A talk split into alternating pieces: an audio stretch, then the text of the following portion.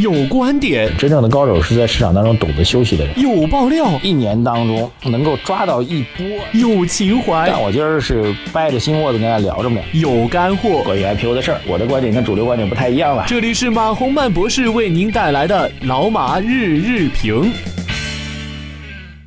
好，各位老马日评的听众朋友们，大家早上好！二零一七年的三月六号，星期一啊，全新的一周又开始了。祝各位工作顺利啊，投资赚钱吧。这个周末我们在饭局节目当中特别拿出半个小时时间啊，点评了关于全国两会的事情啊。那么为了尊重我们饭局的各位朋友，所以我们这里简单的啊讲几个关于呃全国两会的一些这个。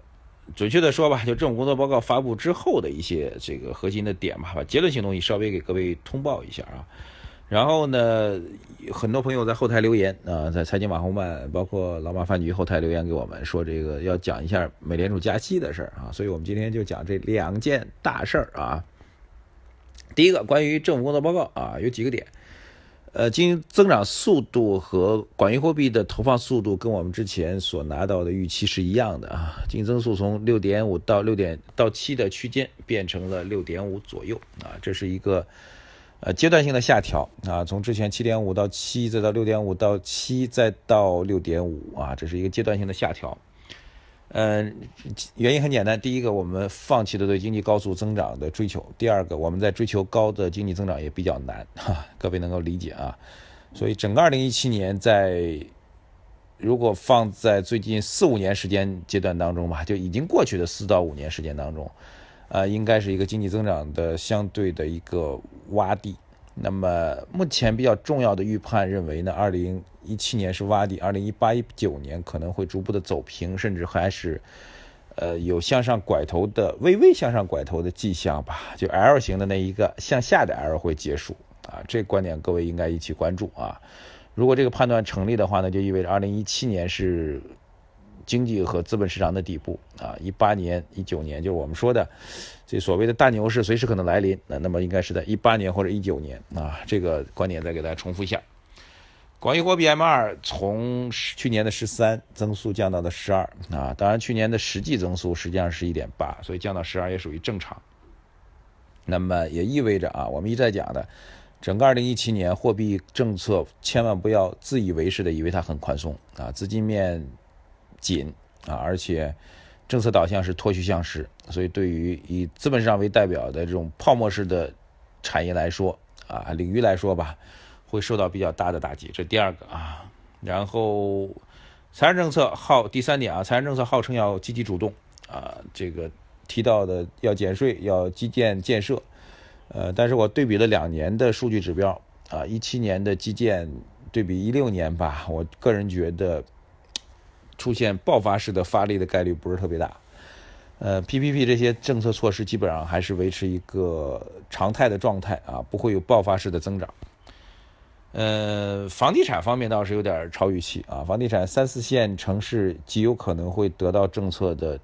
支持啊，三四线城市的去库存极有可能会得到政策的支持。那么一线房地产市场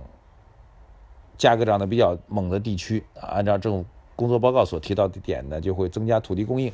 所以总体来讲，政府工作报告对房地产板块是一个比较大的利好。混合所有制改革要迈出实质性的步伐啊，会迈出实质性的步伐。那么这个实质性步伐呢，我个人认为，在报告当中所提到，其实也是大家熟悉的啊，什么电信啊、石能石油啊，呃等等等等这些领域吧。这些领域当中会怎么着呢？会有实质性的民间资本或者社会资本入股的一个消息。啊，如果涉及到相关的上市公司的话，那就是爆发性的机会。所以，关于混合所有制改革，现在其实两种声音啊。之前我们曾经提到过，没有时间表啊，这是相关部门领导所提到的。那么，政府工作报告要有实质性进展啊，所以两信息相对比较矛盾。但是，抱着一个积极的心态吧，期待它有实质性进展，那么相关的上市公司股价肯定会飙一把。好吧，我想讲的就是这干货啊，纯干货。政府工作报告就这些点。那么今天开始呢，两会时间还会继续啊，比如这国家发改委还会在今天上午召开新发布会啊，这种发布会，发改委的发布会，国资委的发布会，银行行的发布会啊，央行发布会主要针对宏观啊，其他部门包括商务部也会有发布会，其他几个呃跟财经相关的部门的发布会吧，应该都会比较明确的会怎么样呢？会影响到一些个股和板块，各位应该啊一边看新闻发布会啊，倒是未必通过电视看了，我相信各位可能也都不大开电视了，但是通过各种渠道吧，甚至包括文字直播都 OK 的，关注新闻发布会，然后跟踪相关的热点，好吧？这是两会期间最大的狂欢。好，关于两会，我们先说到这里啊。当然，后面节目当中还有不断的关注。还有一个啊，就是有网友提了，说这个应该聊聊这个美联储加息的事。美联加息，我觉得有这样几个点啊。第一个，总体来说，今年的加息的预期比市场预期的要早啊。现在认为三月中旬加息的概率啊，很快了啊，很快很快了啊，这个有可能会达到百分之九十四，基本上已经确定的加息了。然后这是第一点啊，这个第二点就是各位可以讲啊，如果美联储继续加息的话，那么提前加息，那么显然会对中国的或者全球吧，货币资金的供给产生比较大的影响啊。对中国来说，就是热钱想办法流出啊，全球的货币资金想办法流到美国去，这我觉得都是基本上可以确定的事情啊。只是去年本来预计加两次，结果只加了一次，所以这种迹象不明朗，所以我觉得三月份开始，由于提前的超预期的加息。会使得全球货币资金的重新配给的状况，这种风险会再度出现啊！对中国 A 股市场来说偏利空啊，这是要讲的第一个关于盘面的影响。呃，还是那句话吧，其实我们三千两百点以上就不看多啊，依然不看多啊，甚至我们觉得出现短期的快速调整的概率也是很大的。呃，第二点就是最近很多人对比啊，说这个美国股市都涨成涨成涨成牛了啊，中国股市是这个这么多年一直是一只熊。原因就是从基本面上来看，那美联储为什么要加息呢？那美国的相关的物价指数，比如说 PCE 物价、核心的物价指数等等等等，都已经接近这个通货膨胀的目标了。啊，美国其他的就业数据、制造业数据啊，这个通通都是向好的。这个当周啊，最最新的一周申请失业救济的数据，美国是二十二点三万，这个数据是多少呢？创出四十四年以来的新低啊！二月份的 ISM 制造业和非制造业 PMI 指数双双创出近年来的新高，所以美国股市之所以涨啊，就我们这种分析逻辑，至少我们觉得有价值啊！一定要看宏观数据啊，先看政策预期，然后看宏观数据能够证实或者证伪。一旦证实的话，大机会往上涨；一旦证伪的话，冲一波就回来啊，就这么简单。这就是本节目要做的事情。美国股市之所以能够不断的往上飙，说白了，我们要跟他强调第二点，就是美国。经济复苏啊，实质性复苏，而且非常强，